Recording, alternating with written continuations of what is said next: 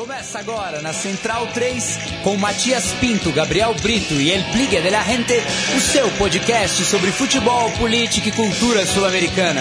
Conexão Sudaca.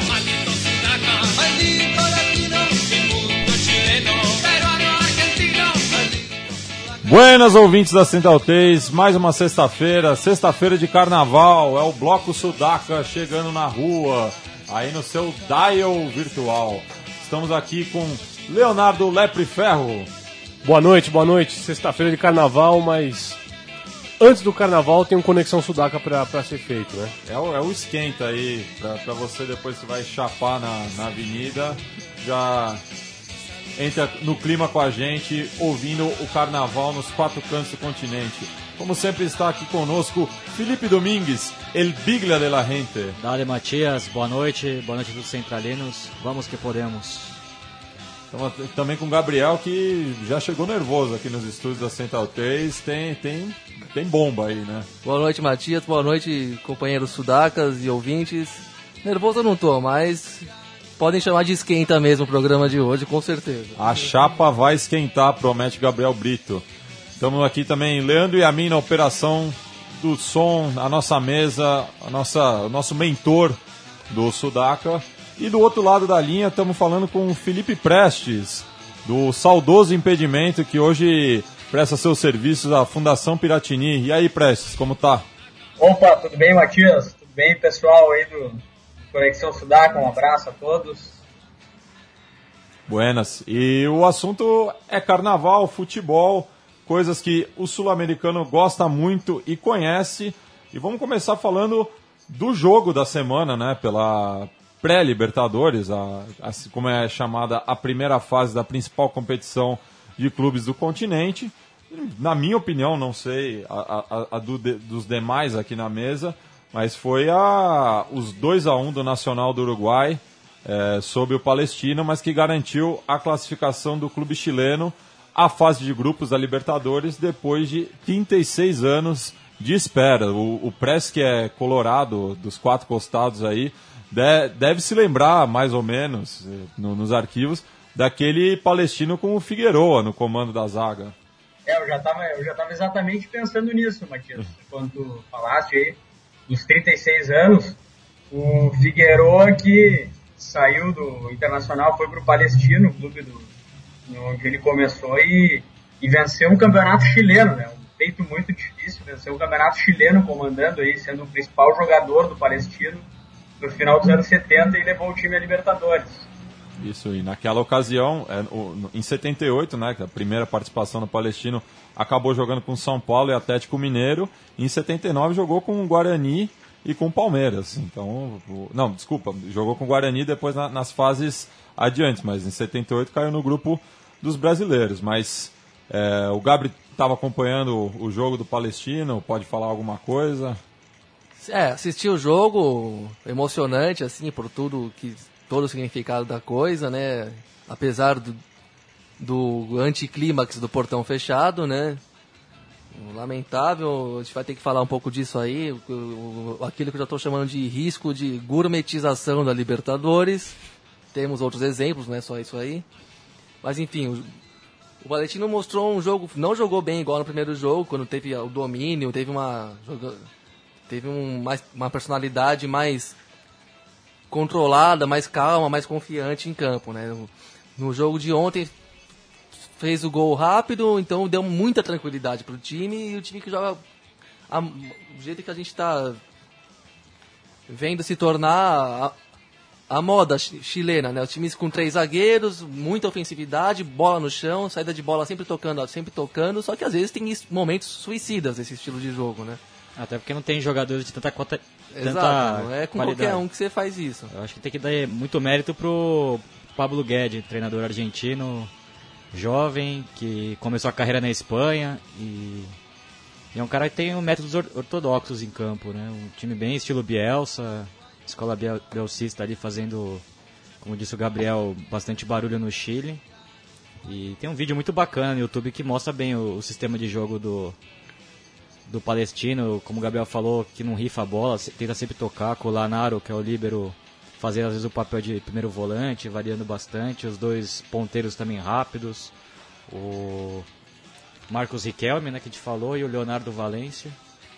Esse, o, o Riquelme eu acho importante destacar porque ele leva o nome do, do, do, do grande Riquelme, mas não é um jogador não, viu? É um cara, é um cara habilidoso, talentoso, rápido, não se assemelha ao, ao antigo Riquelme. É, até mas... joga em outra posição, né, mas como É. ponteiro, e é jovem. E ele que, e o palestino que vai enfrentar justamente o Boca Juniors, né, na primeira rodada, já na quarta-feira. É, jogo em Santiago. Vai ser no Santa Laura, Matias, ou vai ser no La Cisterna? Não, não, a Cisterna não está habilitada para receber nem jogos noturnos, nem jogos da Libertadores, porque tem a capacidade mínima de 3 mil é, pagantes.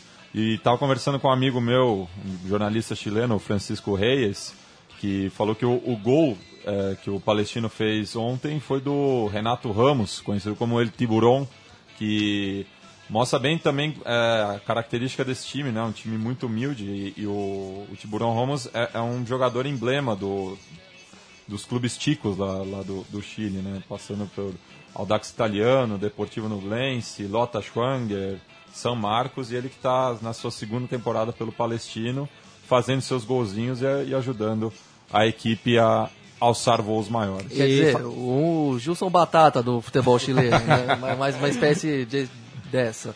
Agora, só continuando antes do Felipe é, descrever um pouco mais a mo- modo de jogar do time, que por sinal eu gosto, assim, eu acho que do meio pra frente o time tem jo- jogadores de qualidade. Do meio pra trás, como todo time chileno, dá umas trupicadas. Mas mostra como- O 1x0 deixou o time tão calmo que eles acharam que podia ficar atacando, uma ingenuidade assim que vendo assim com quem eu tava vendo gerou indignação, né? E o time atacando, atacando, atacando. Aí tá aos 41 no primeiro tempo, você tá ganhando, fora de casa. Quase com a classificação no bolso. Você põe o time inteiro subindo linha, subindo linha, os laterais se mandando como se fosse, como se não tivesse amanhã mesmo. Aí duas um, uma, um chutão que os uruguaios fazem bem jogo, não é um chutão cego, uma, é uma jogada consciente, um lançamento para algum bom cabeceador raspar e colocar alguém na corrida para buscar a linha de fundo. Empataram o jogo assim com a zaga toda escancarada. Logo depois o time subiu a marcação, todo mundo subiu também. O Nacional tocou rápido e fez uma transição rápida e o Diego Alonso saiu no mano a mano com o zagueiro e ganhou na experiência, na, na inteligência dele também, no pivô ali, girou fácil e foi parar na cara do gol.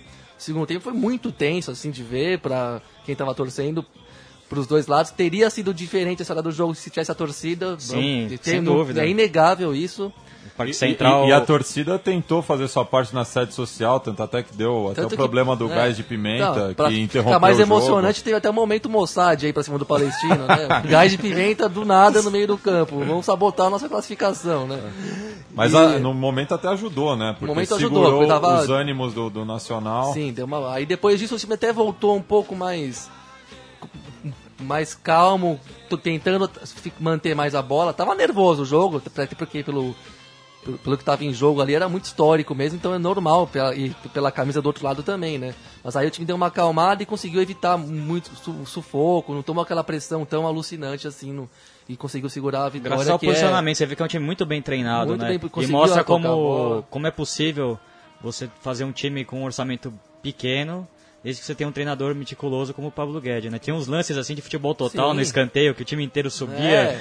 umas coisas de maluco. Não, é legal de ver, mas que tem, uns- tem, que ter, tem que ter coragem, né? Sem dúvida, isso já merece elogio. Um time desse tamanho, que, que não tem, não assusta ninguém pela camisa, fazer assim, dentro e fora de casa também, né? Dentro de casa até você entende, mas fora também tentaram, né? E é admirável. Quanto ao Nacional, faz falta pra Libertadores, né? Um time... Depois de 19 anos, tá valendo. Mas todo o- ano tá lá, né? O Palestina só de vez em quando, né? O, o Na- Nacional que já está praticamente classificado para a próxima Libertadores, É, né? tem essa também, né? Já é, é, É, é, não, não- é quase não o é seguro, já, mas né? já está já, tá numa posição privilegiada, E né? é muito surpreendente porque o Nacional vinha muito bem, né? Terminou o ano é, Com sobras, né? Campeão com, Com sobras, é, ganhou os dois superclássicos, né? Que disputou com o Penharol, o segundo por 3 a 0 numa, numa atuação é, sem qualquer menor senão. Um time que estava jogando fácil, mas é, não dá, essas coisas a gente não consegue prever, né? O futebol, e por isso que o futebol encanta, que a gente pega um palestino, um time que a gente vem aqui frisando, que joga bonitinho, bem armado, com um técnico com uma visão bem, bem diferente daquelas que a gente está acostumado, sobretudo aqui no Brasil. Aí não tem jeito, né? Você não está acostumado a jogar sempre com times que, que, que adotam essa postura. E o Nacional foi surpreendido. E que falta também fez o Gustavo Pereira no primeiro jogo, né? Ele que ontem fez o segundo gol numa bela jogada individual, né? E mostra também a fragilidade da defesa do Palestino, uma característica do futebol chileno, à exceção do Figueroa de uh, décadas, né? O Gastão Pereira que é. fez um grande sul-americano sub-20, é. né? O Uruguai acabou perdendo a decisão contra a Argentina em pleno estádio centenário. Mas para mim o Gastão Pereira foi o grande é. destaque do, o, da seleção celeste e mostra como o Uruguai está trabalhando bem a molecada, né? É, coisa que o Brasil não vem fazendo muito bem. O Uruguai que não ganhou nenhum dos jogos que disputou no Centenário, no Sul-Americano Sub-20. Né? Ganhou no Parque Central, em Maldonado, tudo, mas no, no Centenário, que é a, a grande casa do, do, futebol uruguaio, não conseguiu ganhar nenhum dos três jogos. E tinha gente nos jogos, hein? Nossa. É. Beleza, o Sul-Americano prestigiado pela, pela galera. O Nacional faz sua estreia é, nesse final de semana pelo Clausura do, do Uruguai diante do defensor é, no Parque Rodó, como visitante. O Parque Rodó está localizado próximo do Teatro de Verão. E aí que eu chamo o Press para falar um pouco do Carnaval uruguaio e o que representa o Teatro de Verão, o bairro Sur. Vamos falar um pouco das características do Carnaval uruguaio, principalmente em Montevidéu. Olha, Matias, eu tive o prazer de estar no Teatro de Verão, aí, o Teatro del Verano, como chama em espanhol, né? E no carnaval lá que, diferentemente daqui, tem também atividades nessa, nesse período agora, né? Que estamos entrando, mas ele tem, ele tem atividades aí durante todo o verão aí. E são desfiles, são duas modalidades diferentes que nós temos no teatro de verão, que são, pelo menos duas, eu confesso que eu já não me lembro de todas, mas que são os lubolos, que é um, são grupos mais uh, de cultura negra mesmo, com batucá, com uma coisa mais uh, percussiva, enfim, mais de carnaval, até um pouco uma certa influência do carnaval brasileiro, e que fazem apresentações com fantasias, enfim, uma espécie de ópera, até, até conta uma história, geralmente conta uma história envolvendo personagens da, da cultura negra uruguaia, uh, e por outro lado também tem as murgas, que é uma coisa muito interessante, é uma manifestação que já não é tão uh, de, da cultura afro-uruguaia, manifestação mais mestiça, digamos, uma, também, uh, uh, enfim, não... e é uma questão, é, são músicos, são cantores que fazem um grande coral e, e, eles são uma espécie aí de fazem uma espécie de crônica aí do ano que passou eles fazem uma uma comédia, uma coisa bem humorada. Eu estive lá no Carnaval de 2011 e o grande assunto era a seleção uruguaia, a Copa do Mundo. Se falava muito Forlano, Soares, as murgas aí o pessoal. Então, uma espécie de sátira aí, uma espécie de sátira musical do fazendo uma crônica aí do, do que passou no último ano no Uruguai. Isso que encontrei no Teatro del Verano, Matias. Sim, e, e o primeiro som que a gente vai ouvir aqui é, no, na noite. É, Cuerda de Ancina. Fala um pouco sobre essa rua e qual é a, a história dela no carnaval uruguaio.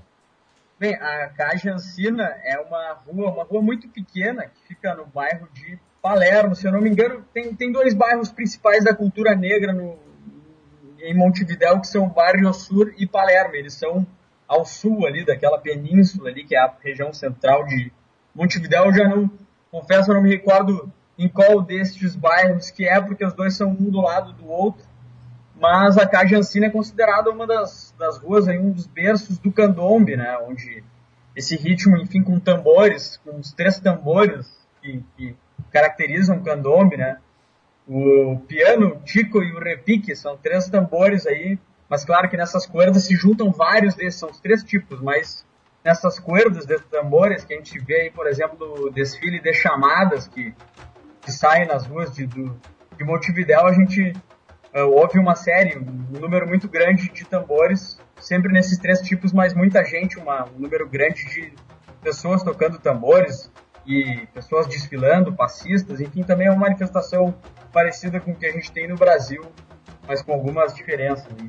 E a gente vai ouvir agora esse som e, e só um, uma lembrança né, do, Ancina, né? É uma homenagem ao Dom Joaquim Lancina, que foi um dos liberta foi o libertador negro do Uruguai, era o homem de confiança do Artigas, um ex-escravo, e é uma das figuras mais importantes da história afro-uruguaia. Vamos ouvir aí o ronco dos tambores.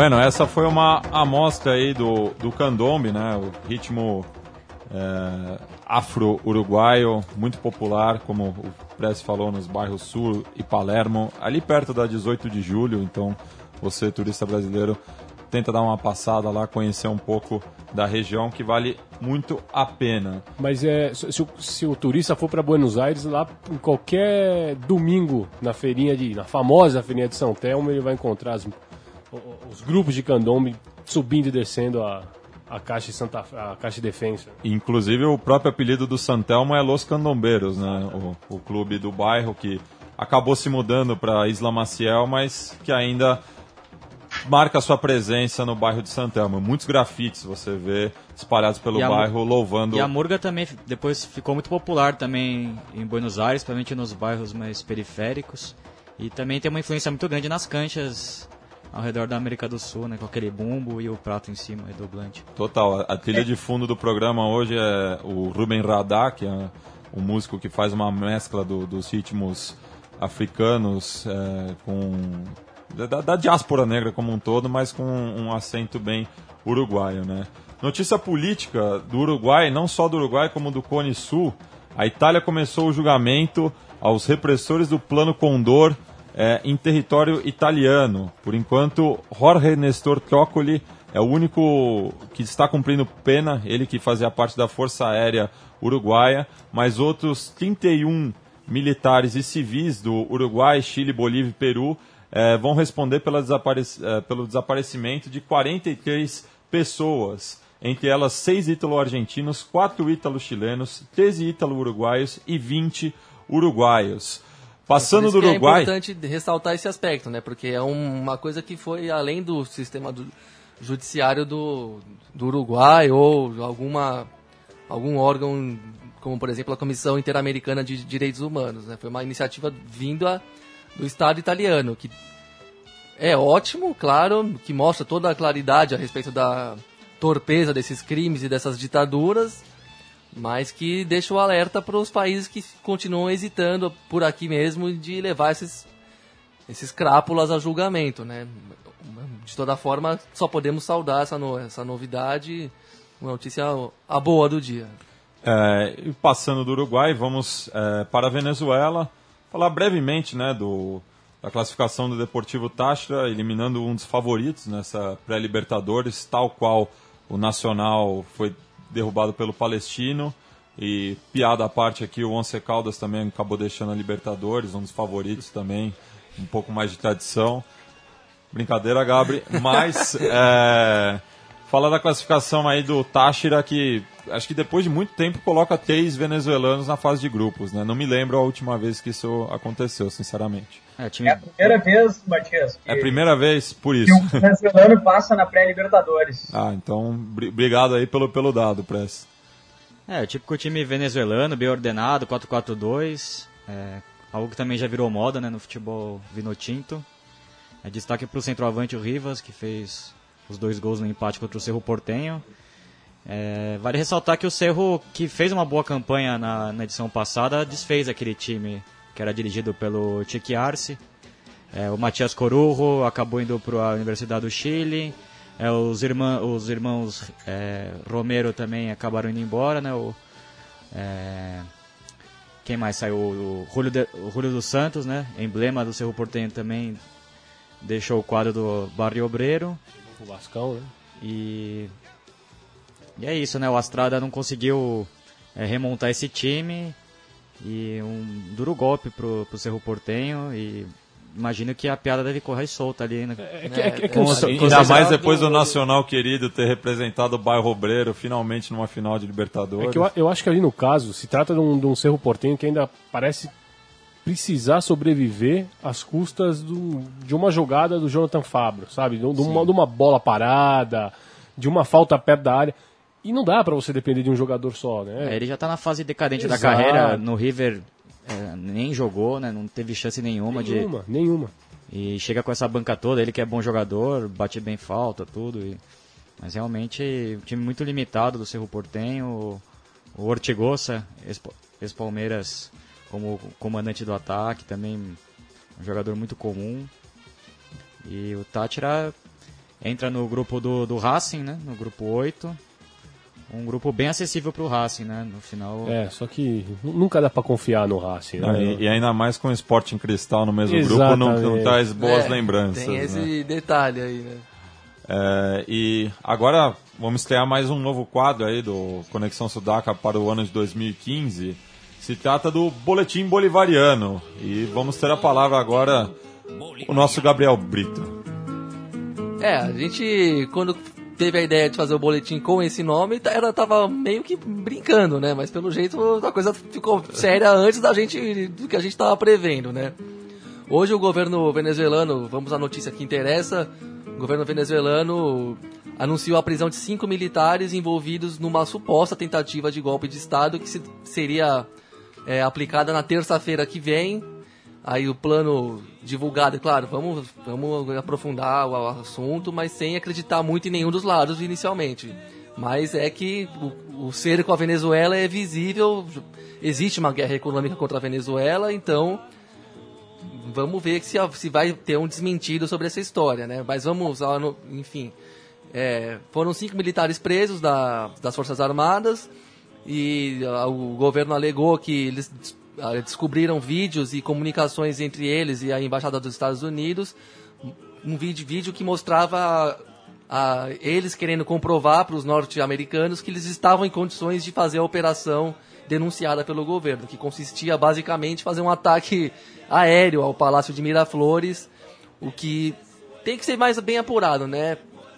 Vou dizer isso porque tivemos agora há pouco o atentado do, da revista francesa, né, do Charlie Hebdo, que criou uma comoção mundial impressionante, uma barbaridade, é claro, mas já que foi muito explorada pela mídia na primeira semana, mas que depois que começou a, quando você espera um momento de aprofundamento, né, de mais investigação, some do noticiário.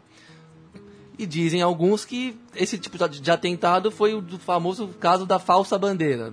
Ou seja, um autoatentado pro, que visa criar uma comoção em torno do governo em questão e que, que por sua vez, encontra facilidades para empurrar para frente seu projeto político, algum interesse ou alguma eleição pontual. Enfim, isso está sob questão no, no atentado da França e pelo por ser meio um pouco mirabolante inacreditável demais achar que iam fazer um ataque aéreo no palácio, a gente tem que aguardar um pouco mais os desdobramentos e pela situação difícil economicamente, inclusive do governo Maduro, que no ano que vem vai passar por um referendo re- revogatório, né? Que é uma que é uma, digamos, uma, particularidade incrível dessa ditadura bolivariana, né? Que você pode não só eleger o presidente, como você pode ainda por cima revogar uma- uma- o mandato dele no meio do caminho. E, Mas enfim, a coisa está difícil para o Maduro, pela conjuntura interna e pelo assédio da direita, inclusive apoiada pelos Estados Unidos, o que é, isso sim, é claro, comprovado, indiscutível. Mas o, é, a história é muito pesada para mim. Eu, fica, eu, em, em, princípio a gente fica indignado, mas vamos esperar o, o desdobramento, ver se o, o, que é mais verossímil ou não. Mas a, a denúncia foi de que esses militares fariam um atentado para enquanto para destruir o palácio, eventualmente até matar o presidente, enquanto eles, uma parte do, das forças armadas colocaria o bloco na rua para tomar o poder de, na marra mesmo, como de um modo bastante semelhante ao que vimos em 2002, né? Até pelo antecedente, não é difícil acreditar que tentaram mesmo armar alguma coisa. E, curiosamente, ano passado, quando a gente recebeu outro membro do impedimento aqui no Conexão Sudaca, no caso Luiz Felipe dos Santos, a gente estava discutindo um possível golpe na Venezuela. De volta a receber uma pessoa de impedimento e, novamente, um, um golpe na Venezuela. É. Parece aquela cronologia que o Galeano faz no futebol uh, Sol e Sombra, e sempre fala fontes bem informadas é. informam que o golpe em, em Cuba está em, em curso. É, que vão tirar o Fidel do poder. Vão tirar Sim. o Fidel do poder, no ah, caso aí... Bem lembrado. O, o... Ótima alusão. É uma... Toda a Copa do Mundo, ele era o texto de cada Copa de, do de Mundo. De cada Copa dele, do né? Mundo, é. Exatamente. É, só que a coisa aqui, no, voltando ao presente, não não está fácil para o governo venezuelano por diversas razões, mas vamos colocar um porém que a grande e famosa mídia super democrática não coloca nunca, né? A direita venezuelana está apelando demais para a violência no, de um ano para cá, depois que o Maduro foi eleito, de um ano e um pouco mais que esse período. Enquanto aqui uma agência bancária quebrada gera comoção de repórteres e apresentadores, que às vezes até especificam que tipo de agência foi quebrada. Uma vez eu vi isso, eu fiquei assim, consternado uma agência tal, tal, personalité, quer dizer, não foi a agência principal, foi, podia, podia ser da Previdência, podia ser do personalité, do empréstimo.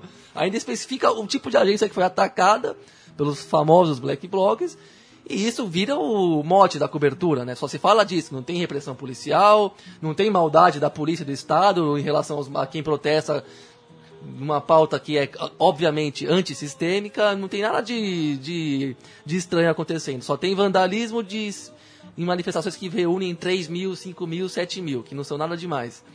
Mas lá na Venezuela, a, a, de, no último ano, foram assassinados mais de 40 pessoas pelos, durante os protestos da direita, alguns policiais, alguns militantes é, do Partido Socialista da Venezuela, né, é do chavismo, e outras pessoas simplesmente aleatórias que estavam no lugar errado na hora errada. Além de terem assassinado no ano passado também o o deputado mais jovem da Assembleia Nacional Venezuelana, outra notícia que foi anulada por aqui, Robert Serra, que tinha apenas 29 anos, foi assassinado no final do ano passado, sem nenhum indício de crime que não seja político, porque não foi na casa dele, não, não se roubou nada, não se fez nada, não se deixou nenhuma mensagem, então por aí você já compreende. E temos que mencionar também um atentado numa creche de Caracas, um, incêndio provocado numa creche de Caracas, num momento, numa tarde de meio de semana, onde havia 90 crianças dentro da creche. Ninguém morreu, o fogo foi controlado, mas é por aí que age a direita venezuelana, a mais alimentada pelos Estados Unidos mesmo, o que obviamente tem tudo a ver com as imensas reservas de petróleo e o, e o controle do Estado muito mais rigoroso nos últimos anos, e eles se aproveitam dos momentos de, de instabilidade econômica que realmente acomete o país e por razões que a gente pode até criticar o governo venezuelano, inclusive desde o Chaves, mas aí a discussão teria, vai para vai sair do foco de hoje.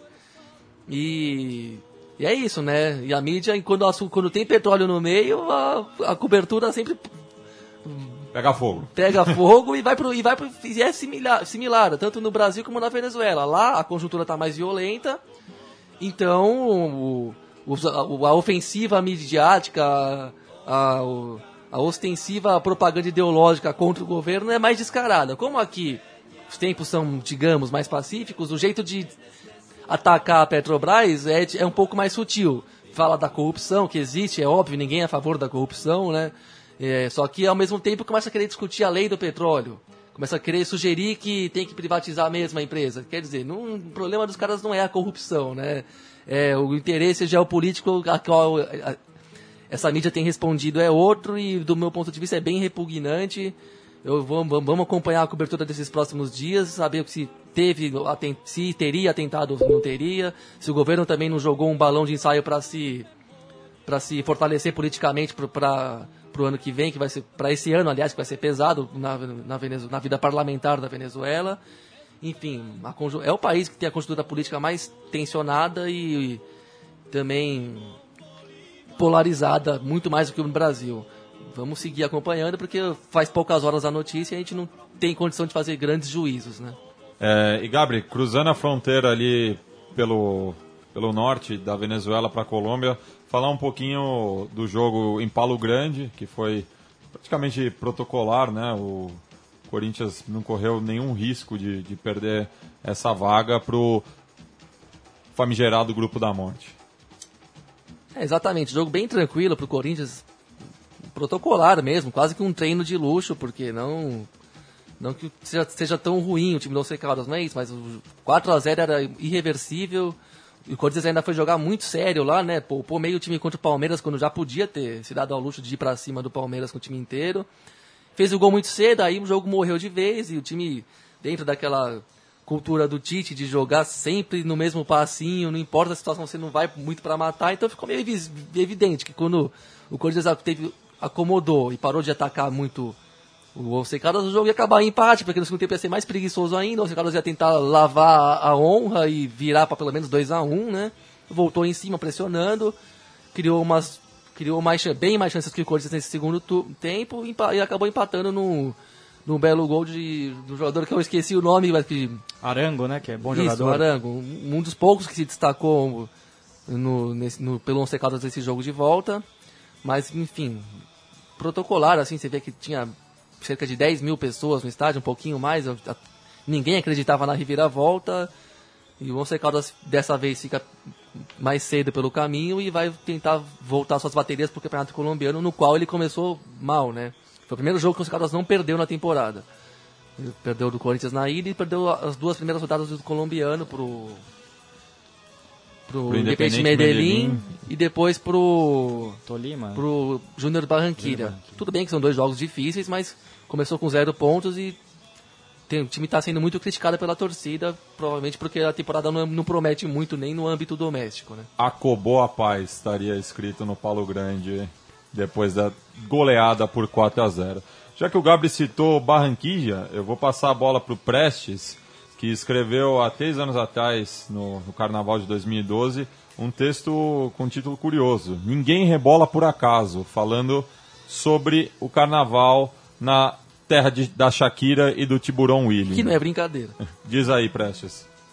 É, eu usei essa frase aí me referindo a Shakira, né? Enfim, seu, sua dança aí. É, porque ela é de Barranquilha, natural de Barranquilha, e, e não rebola por acaso, porque o carnaval de Barranquilha é um dos principais da América do Sul, talvez, eu acredito que rivalize com o do Brasil, com o do Rio de Janeiro, de Salvador, em importância, porque é um carnaval que é patrimônio cultural da humanidade e da Unesco, é um carnaval muito tradicional é, é o principal da Colômbia e tem é até muito parecido com o carnaval brasileiro, que eu não tive a oportunidade de ir para lá, né? Apenas pesquisei aí.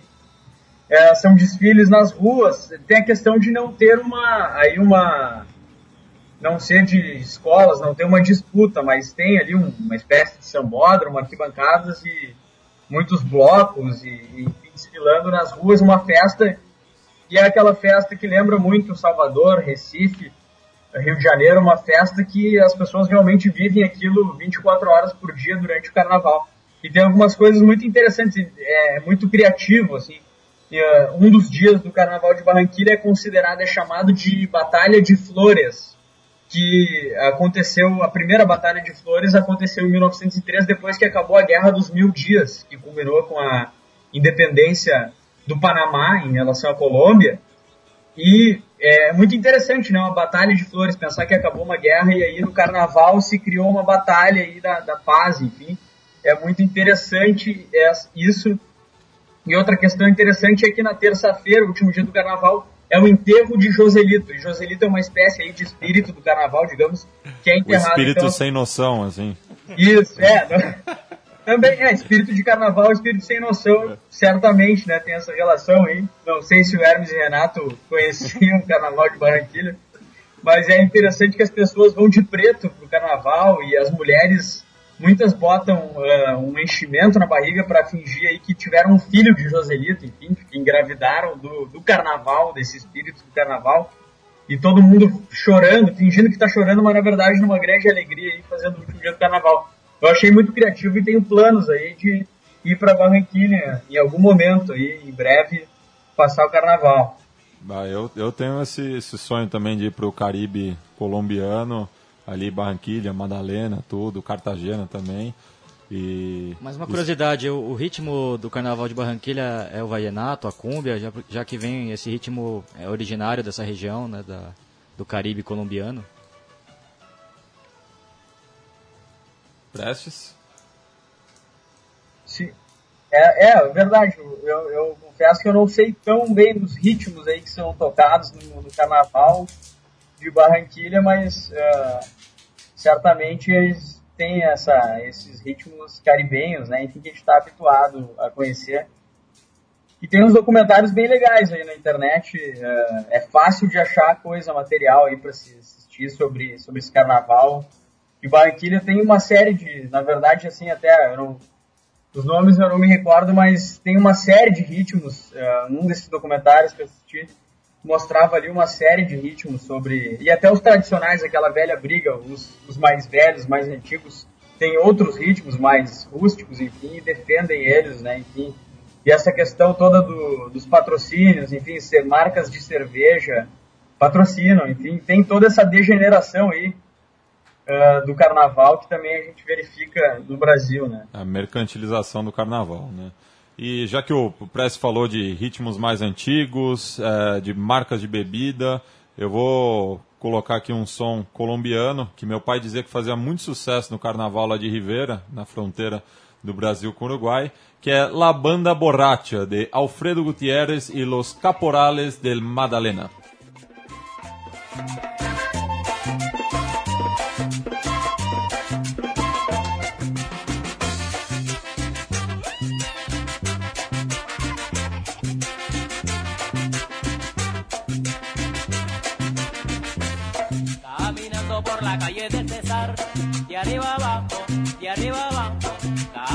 Por la calle del César, de arriba abajo, de arriba abajo.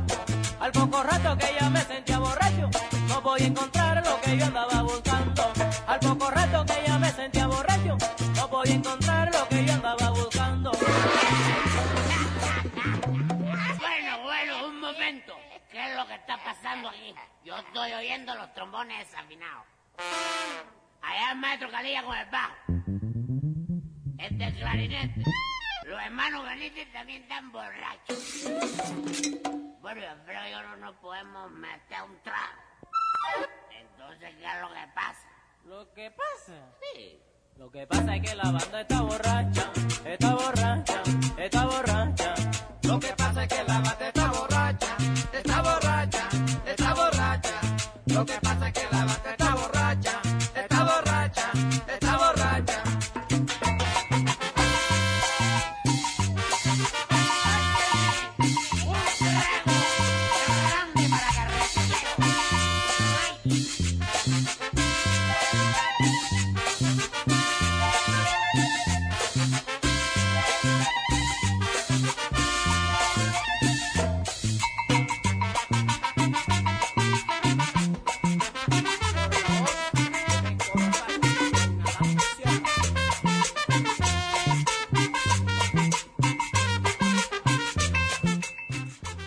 Bueno, ficamos aí com o som de Alfredo Gutierrez, que, segundo meu pai Zeca Pinto, fazia muito sucesso lá no Carnaval da Fronteira.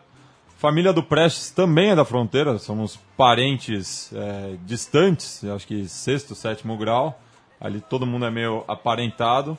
Mas o outro lado da família do Prestes é de Sergipe, não é, Prestes? Exatamente, minha mãe é de Aracaju e meu pai é de Santana do Livramento. Na verdade, nasceu em Uruguaiana, mas uh, a família toda de Livramento é que meu avô era militar, enfim, então rodava ali, rodou o Brasil, né? Sim, a família da minha avó também era militar, ela nasceu em Rosário, mas a família também era toda de Livramento. É, e o nosso ouvinte, Warwick Gomes, de Aracaju, nos lembrou que estamos completando um ano hoje. É, Olha aí. É, na verdade, completamos domingo, mas o Conexão Sudaca faz aninhos essa semana e pegou todo mundo de surpresa aqui. E, e eu, eu devia estar envergonhado porque eu que sou o historiador do programa. Porque o, o calendário da Central 3 é bem retilíneo, né? A gente sabe quando começa e termina as coisas. É, o que passa é que a banda está borracha. É, sempre. Então, vou- em, em Mas homenagem. viva o Sudaca, um ano que venham mais anos. Em homenagem, vamos ouvir a- aí a, chamada do, de mais um quadro nosso das efemérides, que é o Recuerdos de Ipacaraí. Recuerdos de Ipacaraí.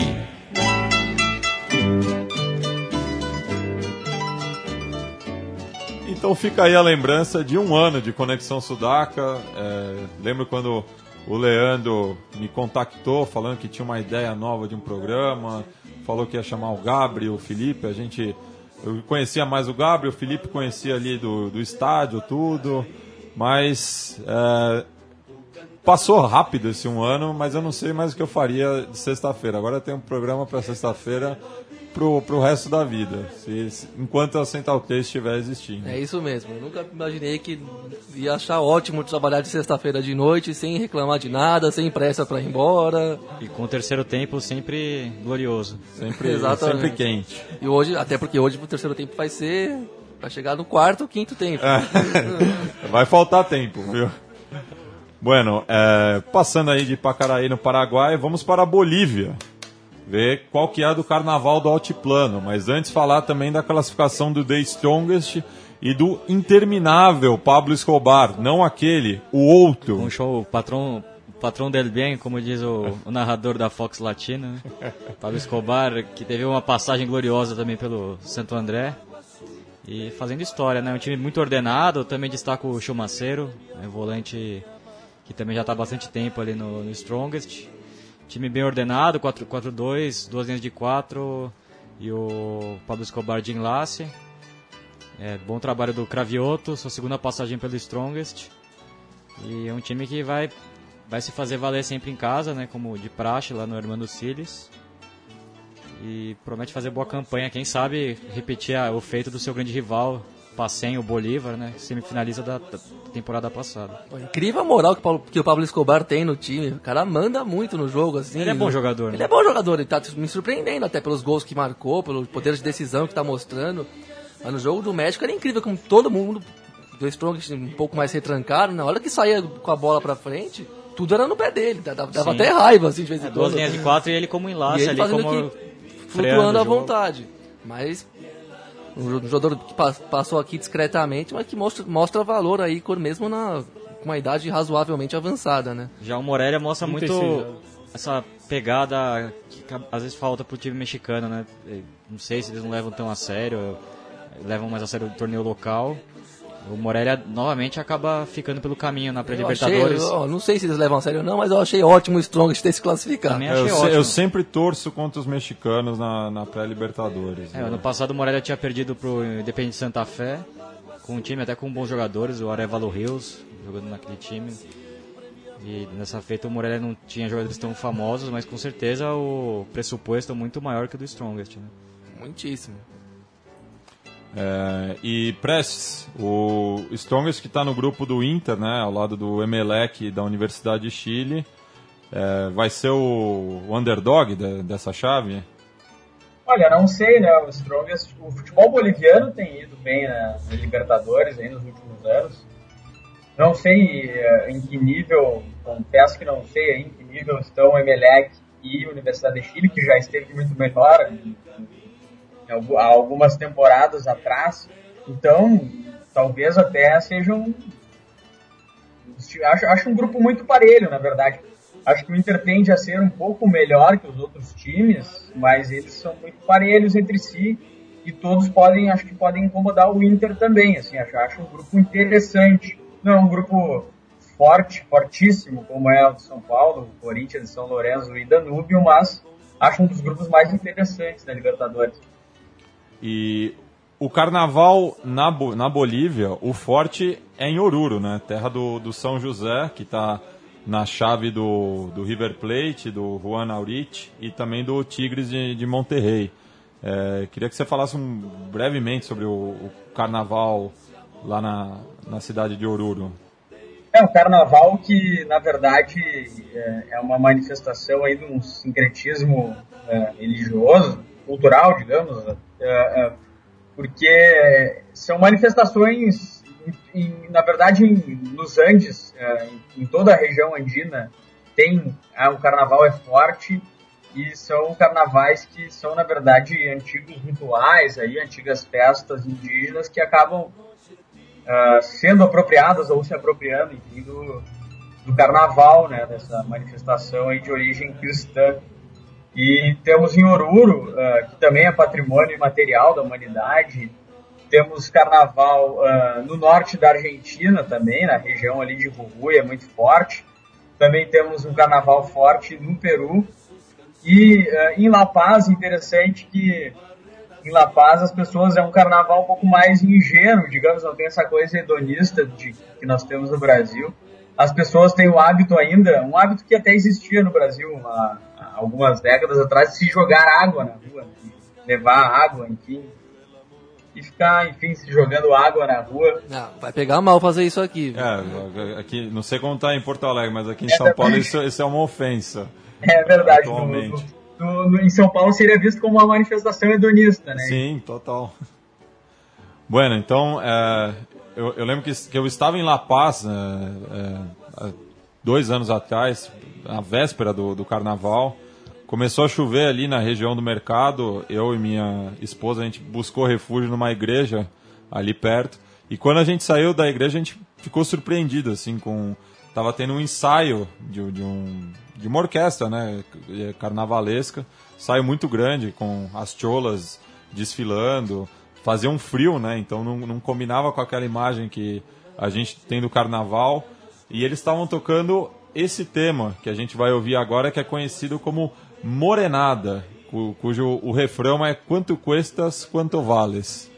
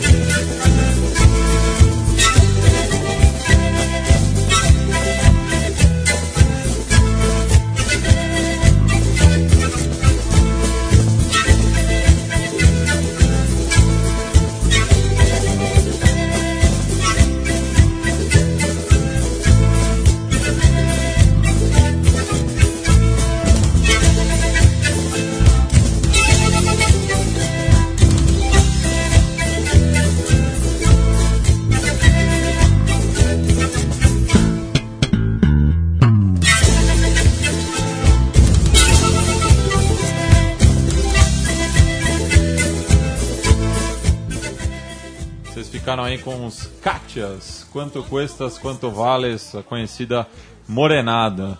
E descendo para Argentina ali, passando por Jujuy, Salta e Tucumã, a gente já vai falar do carnaval, mas vamos falar dos clubes argentinos na Libertadores e também a final da Recopa entre São Lourenço e River Plate. Diz aí, Léo.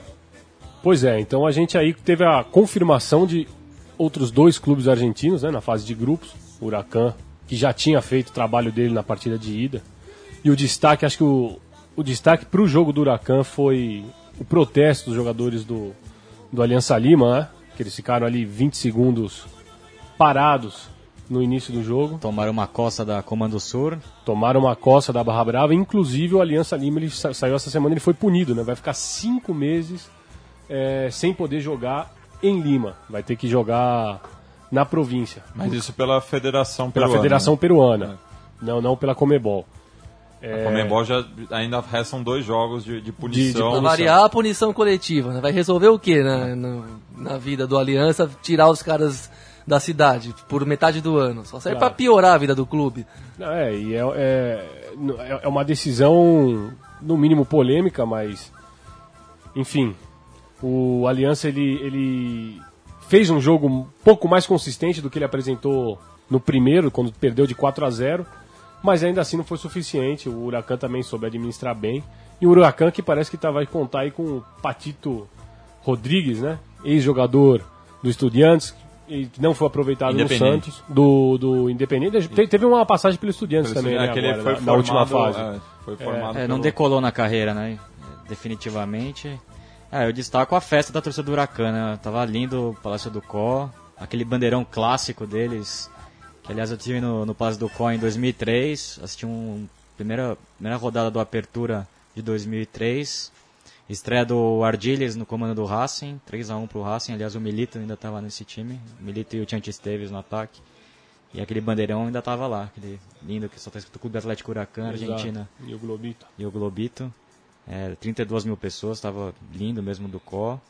E eu tô aqui na mão com a revista Eu Gráfico de janeiro, que o meu amigo Bruno César Rocha me enviou. E tem uma reportagem muito bacana sobre, com uma entrevista do com o treinador do Huracan, Néstor Apulso, que tem uma história incrível. Ele foi convocado para combater nas Malvinas. Por muita sorte ele acabou não indo, mas ali naquela vida militar acabou sofrendo muito com os generais que voltaram da guerra totalmente perturbados e agressivos. Ele acabou tendo a sua carreira abreviada, pegou uma hepatite, ficou um ano e meio parado e depois fez sua vida no- no- nas categorias de, no- de ascenso da Argentina, até voltar ao clube do Huracan como jogando futsal. E daí foi construindo sua carreira nas categorias de base do, do próprio Huracan, sempre ali como coordenador das divisões menores e como tampão ali já é a sua, sua quinta passagem como interino do time principal. E com uma história incrível, né? O Huracan em novembro estava com poucas chances de ascender. Ele assumiu, venceu seis dos sete jogos que disputou, acabou campeão da Copa Argentina e na pré-Libertadores Conseguiu muito mais do que eles tinham se proposto, né, Sim. na verdade, o Huracan. É, e Sim. o, o De Felipe também, né? Um outro tre- treinador ex- ex-combatente das Malvinas. né? Sim. Já que você está falando em Malvinas, eu sou obrigado a informar que essa semana a Inglaterra inaugurou um busto da Margaret Thatcher nas Ilhas Malvinas. É. Meu Deus, é, é muita humilhação.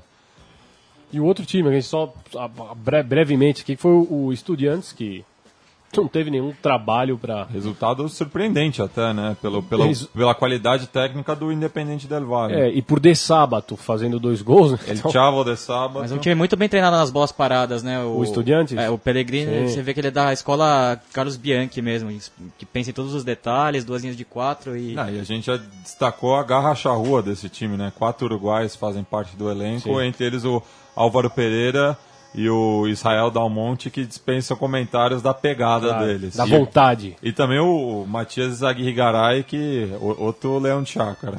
É, o Vera não jogou, né, contra o Uruguai, É. jogou o Ceruti muito bem, fez dupla com o Guido Carrijo, uma dupla rápida de frente, estudiantes com muita mística.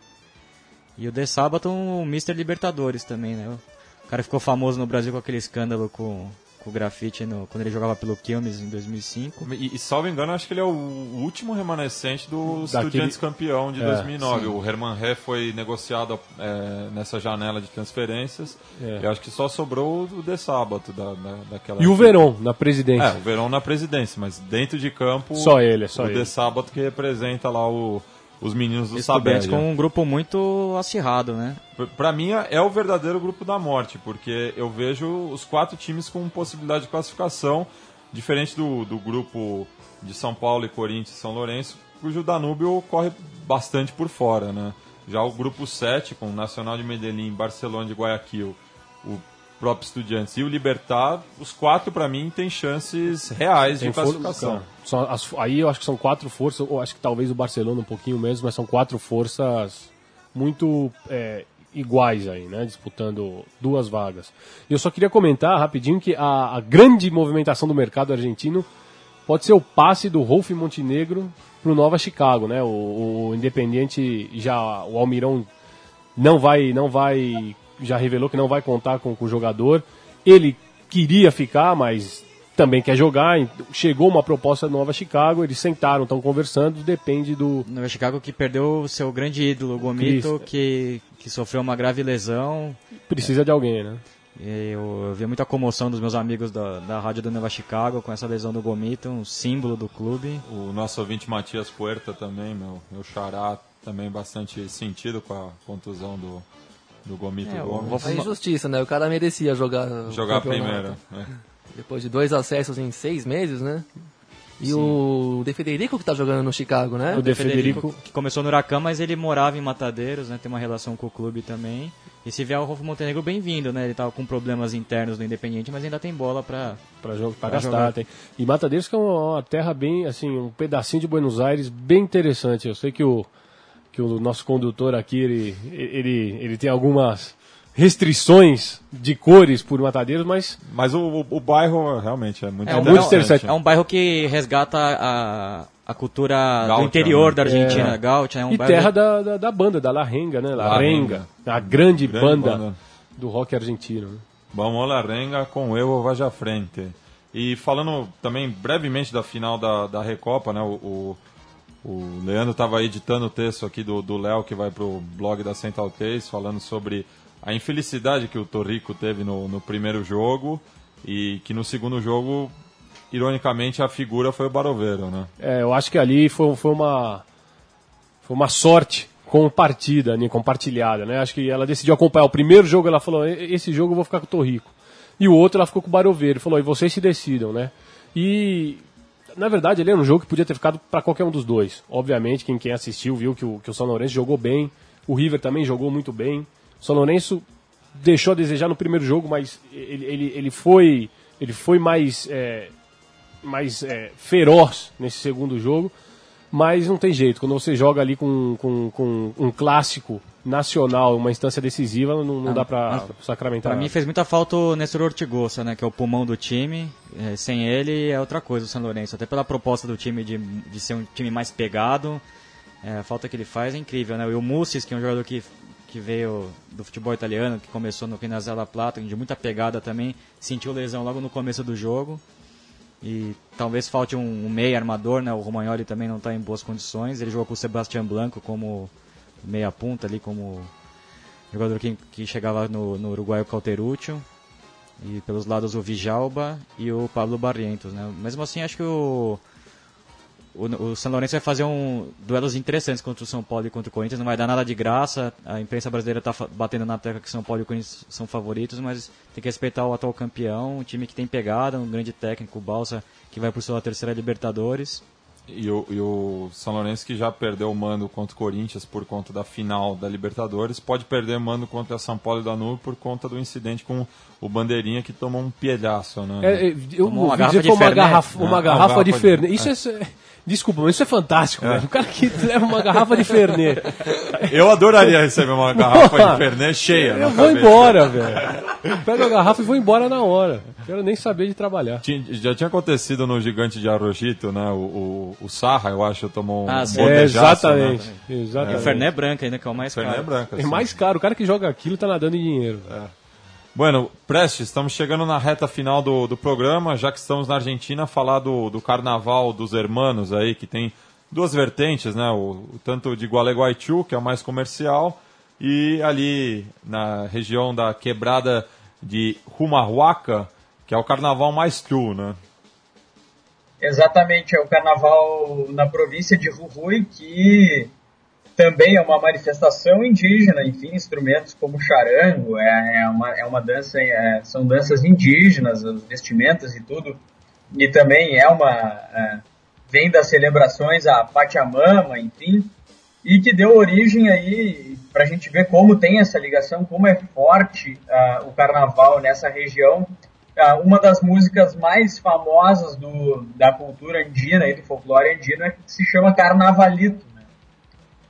Então, essa força. E Gualeguaychú, que é. Pouca gente sabe, mas uh, a cidade natal do meu pai, Uruguaiana, que fica na fronteira com a Argentina, ela tem um dos carnavais mais fortes do Brasil, de desfile de escolas de samba, porque ele é feito depois do carnaval. Então, muita gente do Rio de Janeiro tem todo um know-how do Rio de Janeiro, os sambistas, enfim, os carnavalescos do Rio de Janeiro, as atrizes famosas, todo mundo vai para Uruguaiana algumas semanas depois do carnaval do Rio de Janeiro. E talvez isso tenha influenciado o Gualeguaychú, que fica a 400 quilômetros de Uruguaiana, fica ali próxima, fica mais próxima à fronteira com o Uruguai, mas é também perto do Rio Grande do Sul, Sim. perto de Uruguaiana, porque é um carnaval também, o de Gualeguaychú, muito parecido com o carnaval brasileiro, com desfiles de escola de samba. O carnaval de Gualeguaychú que também não é só na época do carnaval, são vários finais de semana durante o verão aí. É, os argentinos gostam de dizer que é o maior carnaval do mundo, mas maior a gente entende por o, o, o mais extenso, né? Sim. É, e curioso É, você ter falado do. O sambódromo de lá é, total, é igualzinho os O- do Brasil. o Gabriel esteve em Já estive Gualeguaychú. lá, achei, deu pra perceber que eu- é meio carnaval clichê mesmo, a cidade é pequena também. Claro que deve ter alguma coisa mais. Você, você ficou naquele Autêntica. no camping, no Solário de Leste, lá, Gabi, ou Fiquei não? num parque lá no. É, então acho que é o mesmo. Sim, Festa. é mesmo. Muita festa. Muita. Na segunda Copa América Alternativa. né? Exatamente. E Agora, já que teremos a quarta, né, e eu estarei lá, em... queria perguntar pro Frei Prestes. Que é do outro lado Exato. da- O que, que tem no carnaval de Fray Bentos, meu caro Prestes? De Fray Bentos, Isso. Esse eu não conheço, te confesso que eu não conheço. É, que a gente vai pra lá, é perto de Gualeguaychú, só que no lado uruguaio. Aham. E dizem que também tem o, o, carnaval vai ressoa até ali também a festa, né? Inclusive mudaram a data da Copa América Alternativa para pegar um, um pouco menos de bagunça pela cidade. E curioso que o Press falou de Uruguaiana, e eu lembro que um, um dos personagens mais conhecidos de Uruguaiana, principalmente na música nativista Rio Grande do Sul, César Passarinho, que ele se dividia, né? en- en- Entre tanto o folclore gaúcho quanto é, era puxador de samba também. Exatamente, Uruguaiana tem essa questão também. Uruguaiana é o local mais, um dos grandes centros da música gaúcha, música folclórica gaúcha. É a sede da Califórnia da Canção Nativa, que é o principal festival de música gaúcha. E também tem o principal carnaval aí, pelo menos se a gente pegar um carnaval de desfile, escolas de samba, é o principal do Rio Grande do Sul. Então tem muito isso, os músicos também são os mesmos que durante o ano fazem a música, o folclore gaúcho, fazem samba no, no carnaval. Bueno, antes de nos despedirmos, só passar rapidinho a rodada da Libertadores na semana que vem. Em- entre um desfile e outro, você vai poder ver Universidade do Chile recebendo o Emelec, imagino que seja no Estádio Nacional. É, Universidade do Chile que está com uma punição também, mas só com torcida visitante. Então, quando for visitar o Inter é, em Porto Alegre e o Strongest em La Paz, os torcedores da Laú não poderão comprar ingressos é, num setor E exclusivo. a história dos mascotes que saiu hoje, né? Também. Porque eles iam né? invadir La Paz, né? Essa é a maior caravana da história da Não, Libertadores. e eu, eu os nossos amigos que vieram no passado, a Ravi e o José, estavam planejando já vir para Porto Alegre e abortaram o plano, né? Tem outra questão aí, Matias, se me permite, no grupo Claro. internacional envolvendo o mando de campo, o Emelec não, o, o Jorge Capwell, o estádio do Emelec está em obras, então o Emelec vai jogar em Manta, né, um outro município aí. Provavelmente um estádio mais caldeirão, assim, um estádio menor, mas não vai poder jogar em casa. Eu, eu já imagino se o Inter perde pro Emelec em Manta, a capa da Zero Hora vai ser Inter toma uma surra de Manta. Exatamente, é isso. Expressão que talvez, não sei se o pessoal conhece aí.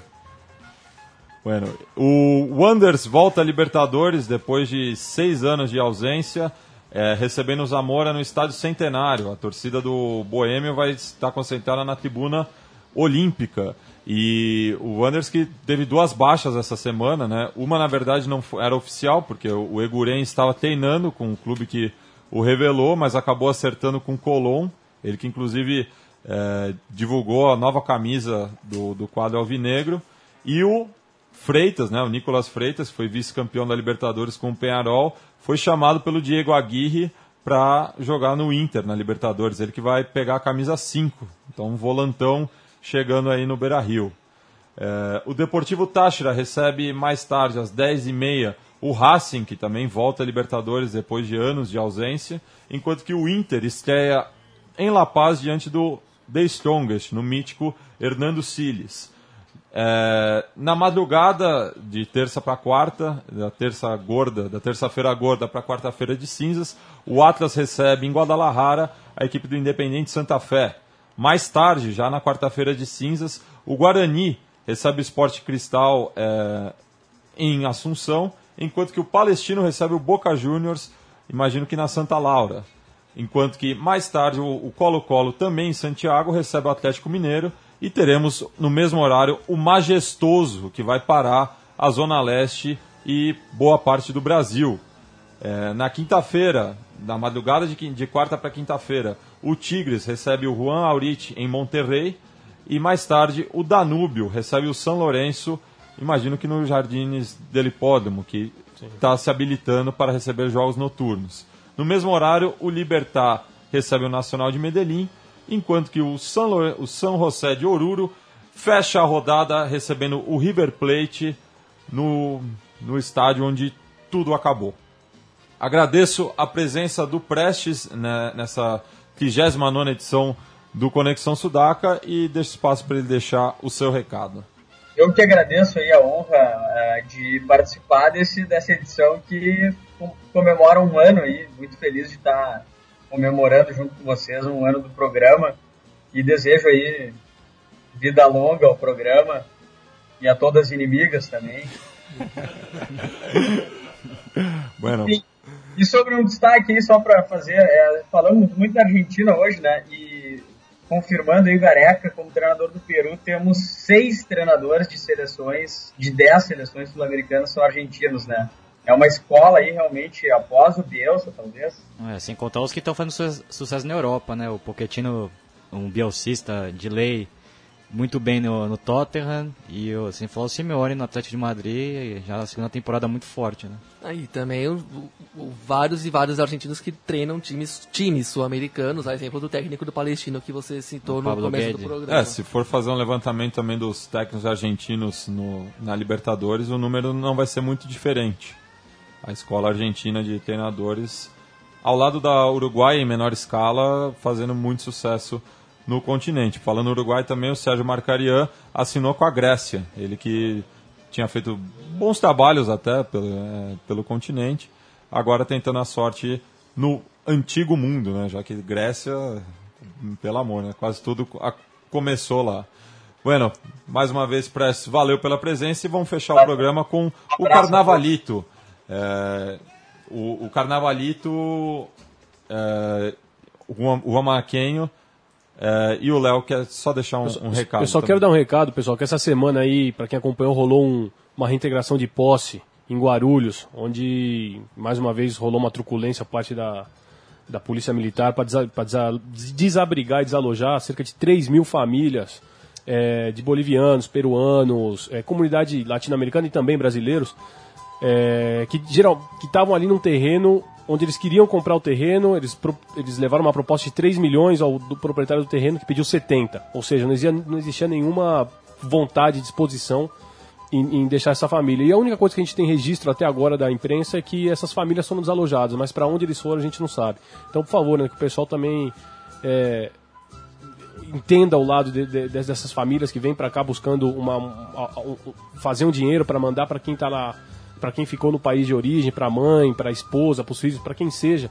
E ninguém mora num assentamento ilegal por vontade própria, por condições é, limitadas, né? É isso aí. Vamos, espero que a gente possa continuar acompanhando e que as pessoas que se importam com essas, com ela, com, com movimentos sociais e tal, prestem essa ajuda, até porque não estão acostumados a lidar com a imigração latino-americana aqui em São Paulo até agora. Para finalizar, mando um abraço pro Carlos Medina, um dos embaixadores do clube palestino no Chile, que está muito feliz agora com essa classificação e vai mandar em breve para a gente um pacotaço de camisas do clube palestino. Nossa. Vamos, Tino! Até a próxima sexta, camaradas.